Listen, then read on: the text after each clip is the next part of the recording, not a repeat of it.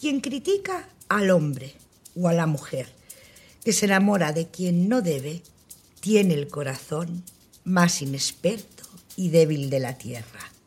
Con un corazón así, es probable que él mismo sea el próximo en pegarse la misma hostia que tanto antes criticó. Esta cita o frase célebre mm, acudió a mi mente tras un visionado innumerable de series UOU, películas UOU, documentales, relacionados todos por un mismo tema, el mal amor o amor equivocado. Después de ver la serie You, me hice una sola pregunta. ¿Era yo también capaz de enamorarme de Joe a simple vista? Mi respuesta fue ¡Sí!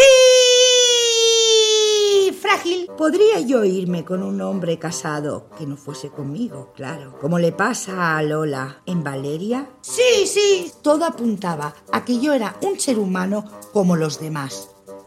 Pero no estaba del todo segura.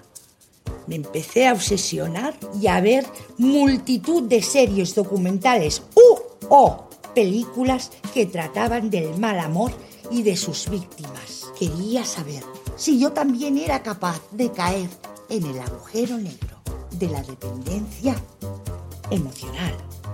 Anatomía de un escándalo. A mí me encantaría destriparos la serie de arriba abajo, pero los de Netflix me han dicho que si soy gilipollas o qué. No sé si era pregunta o afirmación, la verdad. Por si acaso, os voy a dar cuatro pistas. Ella es una mujer de clase alta, casada con un político. Él le engaña, ella se cabrea y no sé por qué extraña intuición se queda en la casa. Esta soy yo y mi prima Nausica. Mi prima Nausica tiene un móvil que empieza por 6. El misterio de Marilyn Monroe. Cintas inéditas. Una mujer que a priori lo tiene todo, yo ya afirmaba, te lo digo así como suena, pero por culpa de una infancia llena de carencias, se rodea de malos amores, malos amigos, depende de todo el mundo.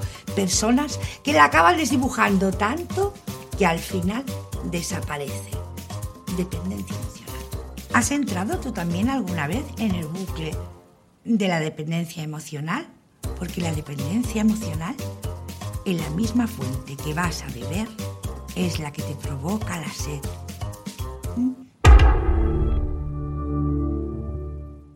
Hoy, mi invitada, porque la gente que viene aquí a este podcast son mis invitados, es una persona a la que le estoy muy agradecida. No la conozco en persona, ahora sí, claro está, pero yo no sé si es consciente de que está dando alas y libertad a mucha gente. Es Silvia Congost. Hola, estoy emocionada. Mucha gente dirá, ¿quién es esta chica? Mm, cada vez menos. Bueno, esta chica eh, es la autora de libros que nos ayudan a vivir. Esta chica es especialista, psicóloga especialista en dependencia emocional. Creo que yo no sé, Silvia, cómo fui a parar a ti, te lo juro que no me acuerdo. Me imagino pues que una noche que no podía dormir. Solo os tengo que decir una cosa. Eh, la noche que la escuché, porque yo utilizo audiolibros, tiene una voz maravillosa y no lo digo porque haya venido, lo digo de verdad, en serio. La escuché y se lo dije a dos personas de mi entorno que estaban sufriendo dependencia emocional. Estas dos personas en solo seis meses se han separado las dos, bien separado, bien separado, y son libres de la dependencia emocional. Silvia, bienvenida. Muchísimas gracias, Yolanda. Para mí que sepas que es un verdadero placer porque te admiro mucho y el hecho de que me hayas invitado hoy aquí es un regalo maravilloso de la vida. Creo que te tiene que conocer todo el mundo, hombres, mujeres. Háblanos, ¿qué es dependencia emocional? Que lo sabemos, es obvio, pero por encima. Pues mira, la dependencia emocional es la incapacidad que, que sentimos a veces a la hora de cortar una relación, normalmente de pareja, y es, se da en aquellos casos en los que es imprescindible que cortemos la relación, que todos siempre deberíamos cortar. Por ejemplo, cuando ya no hay amor, una de las dos personas realmente ya no ama como pareja a la otra, aunque puede que sigan juntas o puede que le diga que sí, que la ama o le ama muchísimo. Cuando por el hecho de estar al lado de esa persona nosotros no podemos desarrollarnos, no podemos crecer, no mm. podemos ser nosotros mismos y vamos cambiando para que no se enfade, para que no pase eso, para que no nos deje, o cuando hay maltrato psicológico o físico. Son casos, estos tres, en los que siempre que se da deberíamos cortar la relación y en cambio cuando hay dependencia sentimos que por un lado ya lo vemos en algunos momentos de lucidez, pero no somos capaces, no podemos. No podemos. Eh, ¿En qué se diferencia la dependencia emocional? ¿Cómo puedes tú diferenciar si es dependencia emocional o el mal de amores, que se llama el desamor, no desamor, sino más bien mal de amores. Ejemplo, tú lo sabes, aquella persona no te gusta, ¿eh? no es que te maltrate, y cuando estás sin él o sin ella, ¿vale? Eh, lo echas de menos, no puedes vivir sin esa persona. Claro, eso sería un caso de dependencia emocional. Porque hay muchos tipos, no siempre hay maltrato y puede ser que, por ejemplo, estés al lado, que es un caso que es bastante complejo cuando lo mm. vives, que estés al lado de una persona que incluso sea maravillosa, que veas que te ama, que se desvive por ti, que todo el mundo dice, wow, qué suerte tienes con esta pareja, que te, te apoya, compartes. Totalmente. Pero que no sientes que quieras seguir a su lado. Hay algo en ti que te empuja a salir de la relación. Y eso se da porque te falta algo que es importante para ti. Puede, a lo mejor, que es lo que ocurre normalmente, se ha perdido el deseo sexual. Entonces ves más esa persona como un amigo que como una pareja. Te da pena porque ves que si estuvieras bien podrías ser muy feliz y es lo que todo el mm. mundo querría tener a su lado, pero en cambio te falta algo y eso hace que poco a poco te vayas marchitando. ¿Eso por qué nos pasa? Mm. Perdón, es que es tan claro, chulo. Porque, porque nosotros vamos cambiando, las personas estamos en constante proceso de cambio, de evolución y puede ser que por el momento en el que estás, hasta ahora esa persona te haya compensado, haya encajado contigo y mm. con el momento que vivías, pero que ahora sientes que necesitas algo diferente, quieres volar hacia otro rumbo y sientes que no es la persona que quieres que esté a tu lado. Es un sentimiento que se ha ido marchitando, ha llegado el desamor. Claro, el desamor llega para mm. quedarse. Este es otro problema. Cuando ya dejas de amar a una persona como pareja, no hay marcha atrás. Qué interesante esto, porque muchas veces nos quedamos pensando que volverá. Investigando a partir de ti, es que de verdad que cuando digo que la gente que la, que, la ha conocido a través mío, ¿no? Porque no, no, bueno, a través mío, sí, pues sí, la verdad, que yo les dije, escuchar esto, eh, están muy tranquilas. Tienen que echar mano de tus libros, sobre todo del de A Solas, os los recomiendo de verdad, porque allí explicas, cuentas lo que, lo que has contado ahora.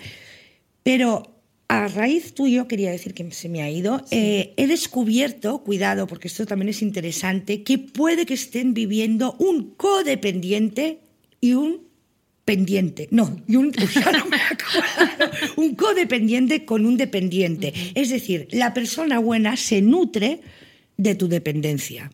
Claro, normalmente, mira, llamamos codependencia cuando una persona te hace sentir que te necesita y que sin ti no va a poder seguir adelante. Por ejemplo, la codependencia se da mucho cuando hay adicciones. Cuando una mm. persona, por ejemplo, tiene adicción a las drogas o al alcohol mm. y te hace sentir, por favor, no me dejes porque sin ti no lo voy a conseguir. Entonces tú conectas con la pena de, claro, ¿cómo le voy a dejar ahora? Su vida se va a ir al garete, voy a arruinarle, mm, voy a arruinar su vida si yo no le puedo hacer esto, no puedo. Entonces te sientes con la obligación de seguir a su lado. Eso a veces también hay algunas madres que lo hacen ah, con sus hijos, de ¿cómo, ¿cómo, te vas a alejar de mí? O con comentarios victimistas tipo, claro, como ya no te importo, como ya no vienes a verme, entonces tú te sientes en la obligación de seguir en ese vínculo y a lo mejor es una madre que no te trata bien y, te destruye esa relación. Por, caminos de la, por los caminos del amor hay mucho maltratador, quiero decir, es tan peligroso que te den que te maltraten, mm. obviamente, mm. como que hay ahí un maltrato por el camino del amor. Sí, sí, muy dado en las madres y en algunas parejas. Sí, sí, el maltrato psicológico, sobre todo, que es el más peligroso que existe, mm. porque no se ve, no deja huellas visibles, pero está ahí. Y a veces el problema que tenemos es que acabamos normalizando ciertos comentarios, ciertas formas de tratarnos, ciertas formas de comportarse con nosotros. Y claro, cuando tú lo normalizas, es como que aquello dejas de verlo. Ya, pero estamos hablando de, Yo creo que es peligroso, mm. Silvia, perdona, de cuando te tratan muy bien. Mm, Quiero decir, es que el tratarte bien eh, que es en este caso el codependiente, porque tú lo estás pidiendo, eh, te hace más débil al dependiente. ¿No es así? Bueno, depende. Si eh, por el hecho de tratarte bien sin darte cuenta, al mismo tiempo te va anulando, porque es como una especie de sobreprotección, pero que impide que tú puedas acabar de desplegar tus hmm. alas y que tú estés totalmente centrada en esa persona, sin que mires hacia dónde quieres ir tú realmente, qué es lo que quieres construir tú en tu vida realmente. Vale. Em, bueno, tenemos casos, por ejemplo, por decir un caso así como el de Marilyn Monroe, que fue buscando ¿sabes? en, amigos, que esto nos pasa mucho, en amigos, eh, amantes, porque los que somos, yo me incluyo realmente, dependientes, em, no damos con buenas personas, ¿sabes? O sea que además de que eres dependiente, parece que el depredador lo huela. ¿Por qué? Bueno, cuando bueno, no damos con buenas personas. Yo, no, no, o sea, no te gracias a Dios, ahora no, me puedo quejar, ¿no? Pero, mm. ¿por qué? Porque cuando los, los, perfiles, por ejemplo, narcisistas, que son los más peligrosos en, las relaciones, los que mm. más captan aquí a un perfil determinado de víctimas, se sienten atraídos, por ejemplo, por personas que son buenas, que son compasivas, a las que no les gusta discutir, que siempre quieren que las cosas estén bien, que todo el mundo esté mm. contento. Em, que quieren complacer. Porque, ¿Por qué? Porque son más manipulables esas personas. Cuando tú eres una, persona con una tendencia a ser dependiente, eso puede que vaya unido a tener una autoestima demasiado baja. Y hay momentos en los que te puedes sentir más inseguro o insegura y eso hace que te, quedes como deslumbrado con esa falsa seguridad que tienen algunas de estas personas, algunos de estos perfiles. Claro, claro. Entonces, ahí cuando ves que ese perfil con esa seguridad se fija en ti, le despiertas interés, es como que, wow, que, yo soy especial. bien, yo soy especial. Entonces ahí lo das todo y vas a muerte con esa persona y te abres en canal. Y eso es lo que no podemos hacer. El, el problema es que no elegimos bien las personas con las que nos vinculamos muchas veces. Y no elegimos bien porque no nos planteamos qué es aquello que para nosotros es imprescindible y qué es aquello que es innegociable. ¿Y existe para todo el mundo una persona que sea dependiente, eh, que te trate bien pero no te agobie porque no sea codependiente? ¿Existe eso? La persona sana. Eh, sí. Sí, sí, existe, claro que existe. Atención, lo que, ella dice que existe, pero... Lo que pasa, lo que debemos tener claro es que existe mientras dura. Entonces, es decir, esa persona existe y puede que dure toda la vida en tu vida, eh, como amigo o como pareja o en el vínculo que sea, o puede que tenga una fecha de caducidad y puede que dure durante un tiempo, pero debido a esos cambios que vamos experimentando, llega un momento en el que los caminos se tengan que separar. Claro. Pero existe. ¿Por qué nos cuesta tanto a veces decir, yo hablo con amigas, con mm. amigos, y nos vamos por los cerros de Úbeda? Y al final yo hay una pregunta que les hago siempre, que digo, ¿pero a ti te gusta tu marido? No. Porque se nos olvida que se nos, que, o sea, que nos ha de gustar la mm, pareja. Claro.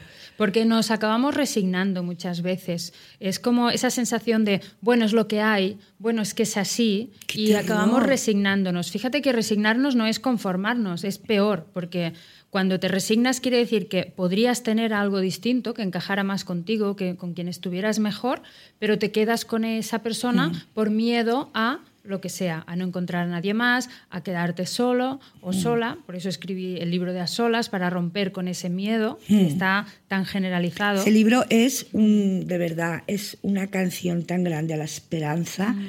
Es que es como... Es que os lo recomiendo porque ahí te das cuenta que detrás del muro hay vida. Exacto. ¿Qué pasa? ¿Que no nos queremos a nosotros mismos? Bueno, tenemos muy asociada la idea de que que se acabe una relación es igual a fracaso. Fracaso vital estrepitoso y del que no te vas a recuperar nunca es más. Cierto. Y lo vivimos así, es, es, duro y es una pena, pero nos han educado de esa forma. Si te fijas en el entorno, en la sociedad, siempre mm. el modelo perfecto es el de estar felizmente con tu pareja y hasta ahí todo va bien y hasta que la muerte mm. nos separe. Pero hay muchos modelos y depende del momento de cada uno podemos estar perfectamente bien solos, igual que lo podemos estar en una relación de pareja. Y no deberíamos interpretar como que se acabe la relación como un fracaso, sino hmm. como una etapa de la vida de la que hmm. tenemos que aprender, de la que tenemos que sacar conclusiones y con la que hemos podido crecer muchísimo. Y a partir de ahí hmm. sabremos elegir mejor quién queremos a nuestro lado el día que queramos a alguien más. Sí, tengo que decir que Silvia, y me imagino que un equipo, vosotros hacéis terapia, ¿no? Sí. En, me has dicho, en Gerona, en Barcelona y en Madrid. Exacto, tenemos lo digo centros. Porque es muy interesante, porque lo que parece a simple vista eh, que no es un maltrato obvio, un desgraciado maltrato obvio, eh, todo lo demás, los grises, no tengamos tampoco derecho, de alguna manera, cosas que nos decimos a nosotros mismos. No tengo derecho, mm. si este eh, señor o señora no me pega o no me maltrata, obviamente, a, querer ser libre. Eh, ¿Cuándo se supera? ¿El dependiente cuándo sale de la pena? ¿Cuánto dura ese duelo tan terrible? Pues mira, depende, eso depende de muchos factores, pero con las herramientas adecuadas, es decir, cuando tú tomas conciencia Después entiendes lo que te ocurre y por qué has llegado a vivir esa relación, por qué has quedado atrapado ahí, entiendes el por qué ha pasado y haces una revisión hacia adentro para entender también cómo eres y, qué es lo que ha causado que acabaras así mm. y empiezas a fortalecer tu autoestima y a transformarte y a recuperar el contacto contigo mismo. Cuando haces este proceso, que en realidad es de pocas sesiones, ¿eh? nosotros lo trabajamos con muy poquitas sesiones, ¿En una terapia breve aunque parezca imposible, pero es así y con, con pocos meses uno puede haber florecido al 100%. Hay personas a lo mejor que necesitarán un poco más, pero sí que es verdad que muchas veces tenemos la sensación de tengo que poder, no, no, no voy a pedir ayuda porque yo, yo voy a conseguirlo, esto ya pasará. Y cuando pides ayuda... Sigues siendo dependiente, porque la próxima pareja, es que en realidad lo que menos importa es la otra pareja, eres tú que llevas, vamos a llamarlo así, la patología o cómo se podría llamar esto. Bueno, esa, esa, tendencia a vincularte debido a vincularte de esa forma, aferrarte a la primera persona que encuentras y que se fija en ti que se fija en ti, es verdad. Es que ni siquiera eliges, ¿eh? No, no, no, no. es que yo me acuerdo, perdona, ¿eh? Sí. estaría aquí, no la dejo hablar, pobre. Yo me acuerdo que yo me iba con el que más le gustaba. Claro.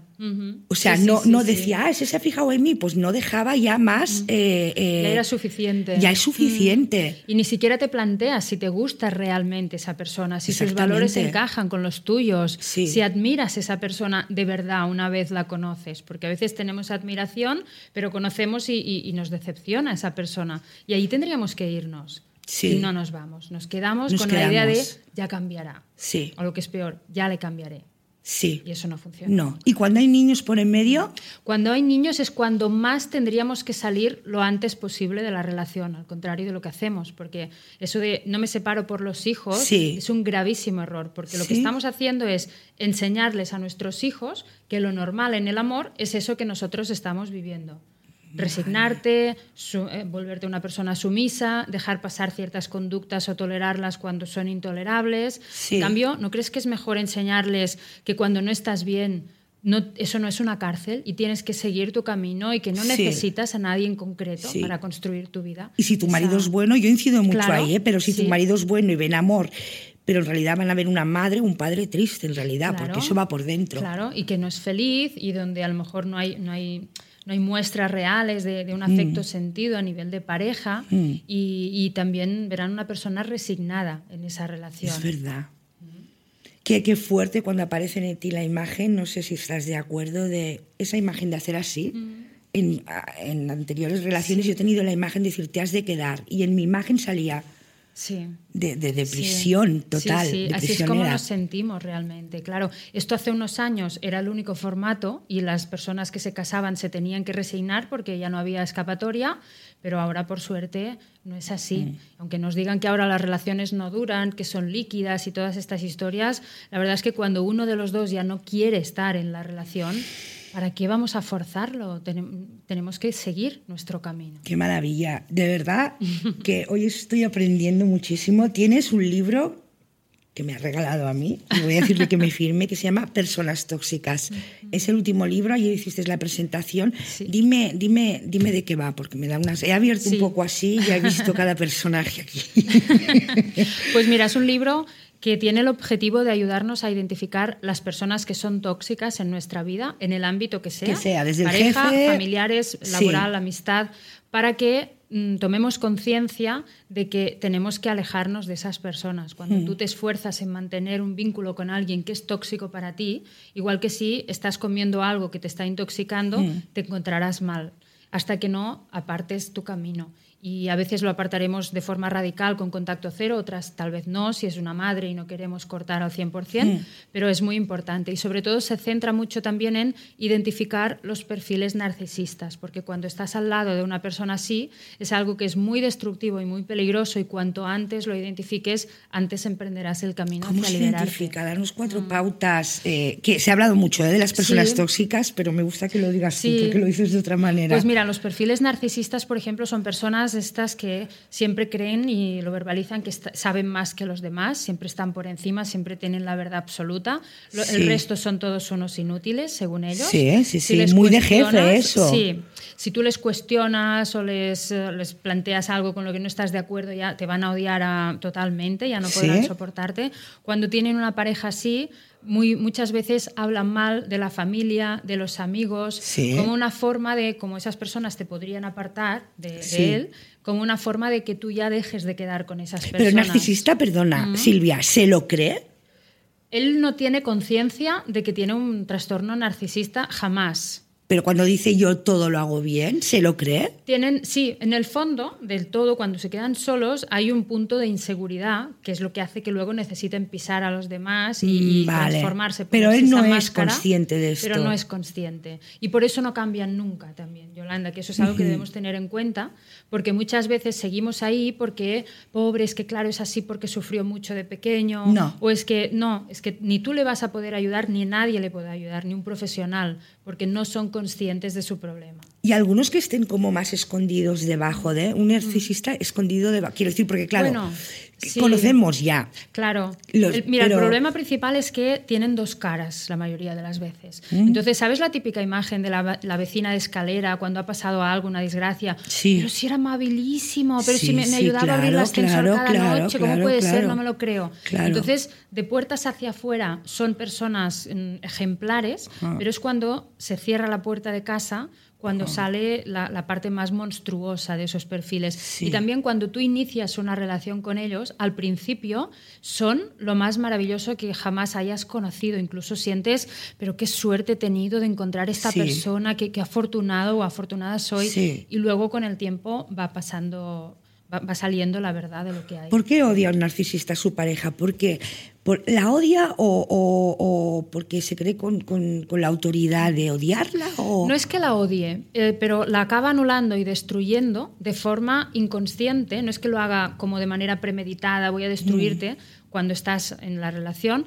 sino que es su forma de vincularse y de relacionarse. Normalmente son personas que de pequeños han sufrido mucho maltrato, los han humillado, los han, no les han dado ningún tipo de afecto, han, sufrido mucho y desde su cerebro de niño, para poder resistir aquello, para poder seguir adelante como un instinto de supervivencia, es como que se han desconectado de las emociones. Mm. Entonces, por eso, de adultos son incapaces de empatizar y solo conocen ese tipo de forma de vincularse con los demás. Por eso acaban haciendo ese Con lo que estás diciendo, cuidado, porque sobre todo las mujeres, los hombres también, me imagino, eh, pero como no soy un hombre no lo puedo saber así.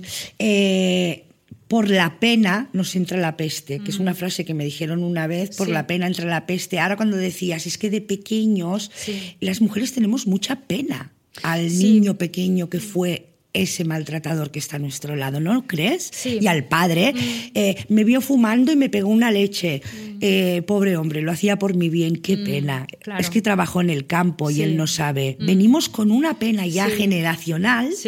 ¿Cómo nos quitamos esa pena ante el narcisista? Claro, yo incluso en el libro lo digo, porque una cosa es que tú empatices con esa persona y digas, pobre, porque ha vivido eso, pero lo que no podemos hacer es conectar con la compasión. Porque los seres humanos somos compasivos y ese es un valor maravilloso que tenemos. Es que yo soy muy compasiva claro, Pero fíjate que la compasión es empatizo con tu dolor, entiendo porque eres así, pero hay algo en mí que me mueve a intentar ayudarte, a intentar salvarte. Y ese es un error cuando estamos hablando de un perfil narcisista. Tenemos que tomar conciencia de que tú no vas a poder ayudarle, ni tú ni nadie. Y que esa persona, una cosa es que tú entiendas por qué es así, que puedas entenderlo, pero luego tú tienes que mirar hacia ti. Y yo a veces pregunto a algún paciente, le digo, ¿y tú no te das pena? ¿No sientes pena hacia ti de todo lo que estás aguantando? De todo ese trato, esas formas ¿Y qué te dice el paciente? Se ponen a llorar ah. normalmente porque toman conciencia y se dan cuenta y entonces te dicen, sí, tiene razón, ¿no? porque a veces no lo hemos pensado. Y hay que hacer un trabajo hacia adentro, como te comentaba, hacia reconectar con ese niño que todos llevamos dentro, pero no el suyo que ha sufrido, sino el tuyo. Porque mientras sigues al lado de esa persona, ¿qué pasa con tu niña? Estás permitiendo de alguna manera que le traten así. Sí. Y tú eres la única que puede proteger esa niña que está en ti. Y es un trabajo muy bonito que cuando lo entiendes y lo empiezas a hacer, tu vida se transforma.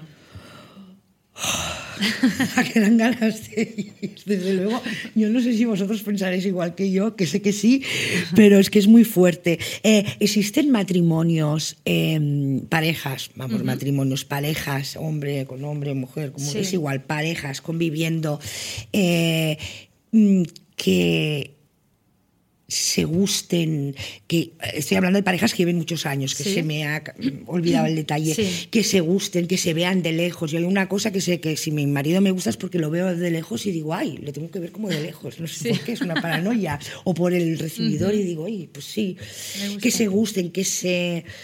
Eso, lo que hemos soñado siempre, macho. ¿Hay? Sí, por supuesto, sí, sí, sí. Las traeremos un día. Sí, sí, sí, sí.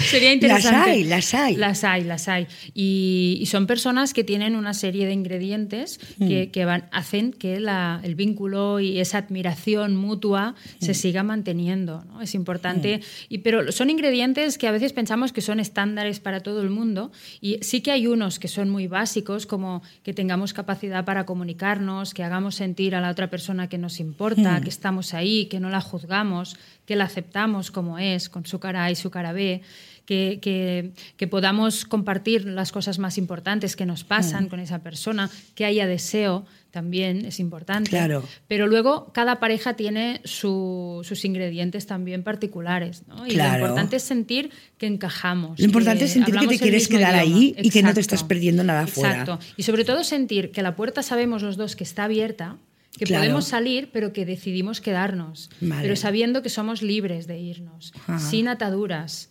realmente, que haya unas bases que estén claras, en las que estemos de acuerdo los dos y que, y que estamos ahí porque lo elegimos, porque nos sigue compensando estar ahí. Ya, yo hablando con mis amigas, Silvia, eh, a ver, esto no va dedicado a todos los hombres, ni mucho menos, porque, porque no sería justo además, y porque creo que hay tíos maravillosos y hay tías que no, o sea, no, no es un, grito feminista, ni tiene nada que ver. Pero sí que es verdad que el hombre se vuelve muy loco, quiero decir, yo hablando eso con amigas, eh, me han dicho, yo he dado con todos los locos de, de, España. Y yo una vez dije, no, es que todas hemos dado con todos los locos de España. Quiero decir, ¿qué le pasa a los hombres? O es normal esto. Hacen cosas bastante raras. Ya por no decir, quiero decir, es difícil encontrar a, una pareja. Me imagino que ellos también dirán lo mismo de nosotras, no lo sé, pero lo dudo porque nosotras somos muy de quedarnos. Claro, yo, si una persona dice yo he encontrado a todos los locos o a todos los que están hmm. dañados o que tienen algún problema, yo creo que el problema lo tiene ella. Sí. Aquí hay que hacer un ejercicio de detenerse. Pues está lleno, ¿eh? Todas Sí, pues, pues tendrán que hacerse estas preguntas. Todas del mismo. Esto yo estoy segura que empatizáis todos porque tienes la sensación de que tú... Hay una chica del equipo que hace. sí, tú y todas, hijo. Entonces, hija, entonces no, es que esto, lo que te estoy diciendo, está muy... muy importante. O sea, esto, sí, sí. es importantísimo porque entonces los cuerdos ya están pillados, quiero decirte. O tú si te los cuerdos se separarán. Mira, hay personas que se separan cada día. Estadísticamente hay muchísimas personas que se separan cada día. Igual que hay mujeres cuerdas que se separan porque dejan hombres o personas de su lado que no las han tratado bien o con las que no, han sido felices, también hay hombres maltratados, hombres que han sufrido en relaciones, a veces con personas no malas, pero que no encajaban con ellos, que no les dejaban ser y con quienes no eran felices. Mm. Entonces, esa creencia de los buenos están pillados, yo es algo que siempre repito mucho también, que la tenemos que desterrar de nuestro cerebro, porque es una creencia que nos limita y si tú le dices a tu cerebro, los buenos ya están todos cogidos, eh, tu cerebro dirá, vale, pues vamos a buscar los que tienen este perfil que conocemos hasta ahora, que son los malos, a rebajas, a segundas oportunidades o lo que sea. El aule. Entonces, no, esa creencia no. Y lo que tenemos que hacer o lo que tienen que hacer estas mujeres es detenerse, preguntarse, ¿por qué me atraen estos perfiles? ¿Qué tienen en común estos perfiles que he elegido hasta ahora? Por ejemplo, con algo que yo he visto en mi casa, con la relación entre mis padres. Silvia, pero es que es mucha gente, es que es todo el mundo. No voy a decir todo el mundo porque ahora en YouTube pondrán, pues yo no, yo me casé y he encontrado seres maravillosos. Todos, los Entiéndeme. Sí, sí, sí. Pero, ostras, es que es una cosa como muy de esto de me llamó y luego no me volvió a llamar y Sí. Hay muchas personas que tienen, que tienen heridas y que tienen problemas. sí, pero las mujeres nos comportamos aunque tengamos heridas. Bueno, hay mujeres, yo en la consulta he visto muchos casos de hombres que vienen y si yo te contara también. Fíjate, eso es importante. Hay ¿eh? muchos casos. Lo que pasa es que se tiende a hablar más de las mujeres que sufren, pero los hombres también sufren por parte de mujeres. Pero fíjate, a veces no es porque ese hombre o esa mujer sea malo. Hmm. Simplemente es que no encaja contigo, no encaja con lo que tú quieres. Si tú eliges una persona porque se fija en ti, porque tenéis algo que os atrae el uno del otro, mm. y empiezas esa relación, pero cuando os conocéis no encajáis y seguís ahí porque eso tiene que funcionar y tiene que funcionar y tiene que funcionar, porque a mí me han vendido que al final siempre acaba bien si te esfuerzas, luchas y te sacrificas, pues entonces es cuando acabamos sacando lo peor de la otra persona y descubriendo lo peor de nosotros mismos. ¿Sabes? Esa sensación de que me ha sacado cosas que yo no sabía ni que tenía. No, no, totalmente. Porque pues eso es un indicador de que estás en una relación que para ti es tóxica. Claro, yo empecé a leer una vez eh, para saber si él era tóxico en una anterior pareja y al final, un buen chico y tal, pero digo, me estará haciendo, cerrando alas por el camino de tratarme bien. Y empecé a leer y coño, tuve que cerrar el libro porque la maltratadora era yo. Mm. O sea, quiero decir, estaba tan hasta las narices de su dependencia hacia mí y, que al final acabas al final acabas siendo un poquito borde, ¿sabes? Que, que no digo que esté bien, ¿eh? Pero... pero es verdad que a veces, incluso a mí me preguntan, ¿pero la persona tóxica puede ser yo mismo? Exacto, eso te lo quería hacer. La, persona tóxica, esto es... ¿Puede que seas tú? Sí, sí, sí. En, en, algunos momentos determinados podemos ser una persona tóxica para alguien, sea porque no estamos atravesando un buen momento y estamos muy irascibles y, mordemos a cualquiera, sea porque estamos al lado de alguien con quien no queremos estar en el fondo. Y eso, esa rabia, esa... Es como que sin darnos cuenta de forma inconsciente le, mostramos ese rechazo con determinadas conductas o reacciones porque lo, queremos, lo que queremos es apartarle, pero como nos da pena y no queremos hacerle daño, pues hmm. lo hacemos así y le hacemos más daño aún porque esa persona no sabe cómo irse de ahí. Y hay una cosa también que es importante, cuando tú dejas una relación, a veces conectamos con, es que pobre, no quiero hacerle daño, es que tú no le haces daño por dejarle.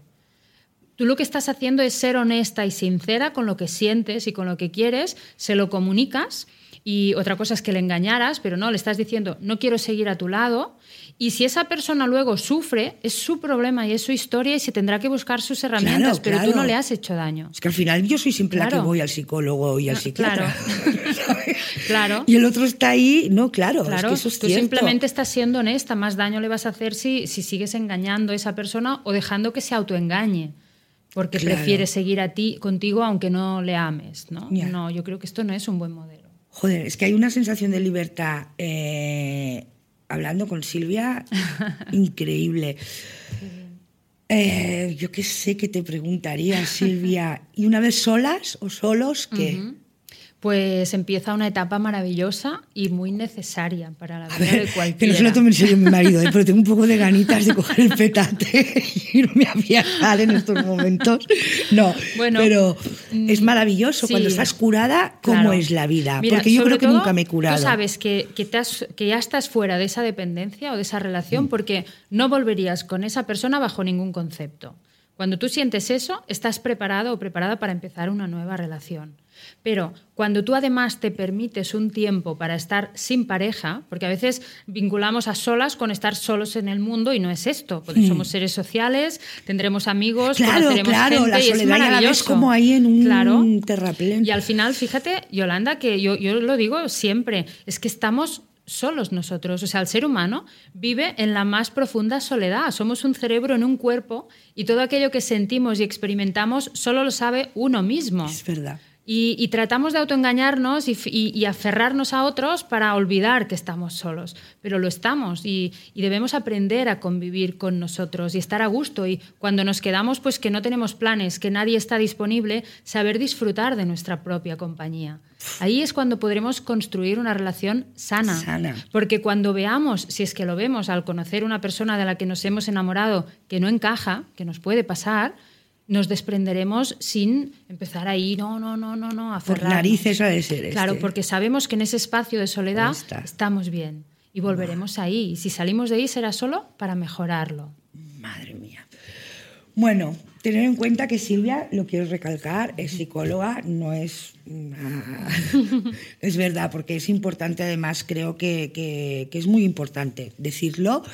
Y yo creo que estás ahí moviendo unas bases que estaba acogida mucha gente, y gente joven sí, y, Sí, yo siempre digo que, que, bueno, estoy muy agradecida porque mi historia empieza con una relación de dependencia. Cierto. Y es como que la etapa que más me hizo sufrir es la que me ha hecho el regalo también más grande, ¿no? Le estoy agradecida. Yo creo que la vida ha querido que yo viviera eso, me ha arrastrado hasta lo más profundo para que conociera bien qué era y un día desperté y me di cuenta de que esta quería que fuera mi misión y creo que lo es, aportar luz y claridad a tantas personas que sufren en la relación. Yo, perdona, estoy disimulando, pero tengo ganas de llorar.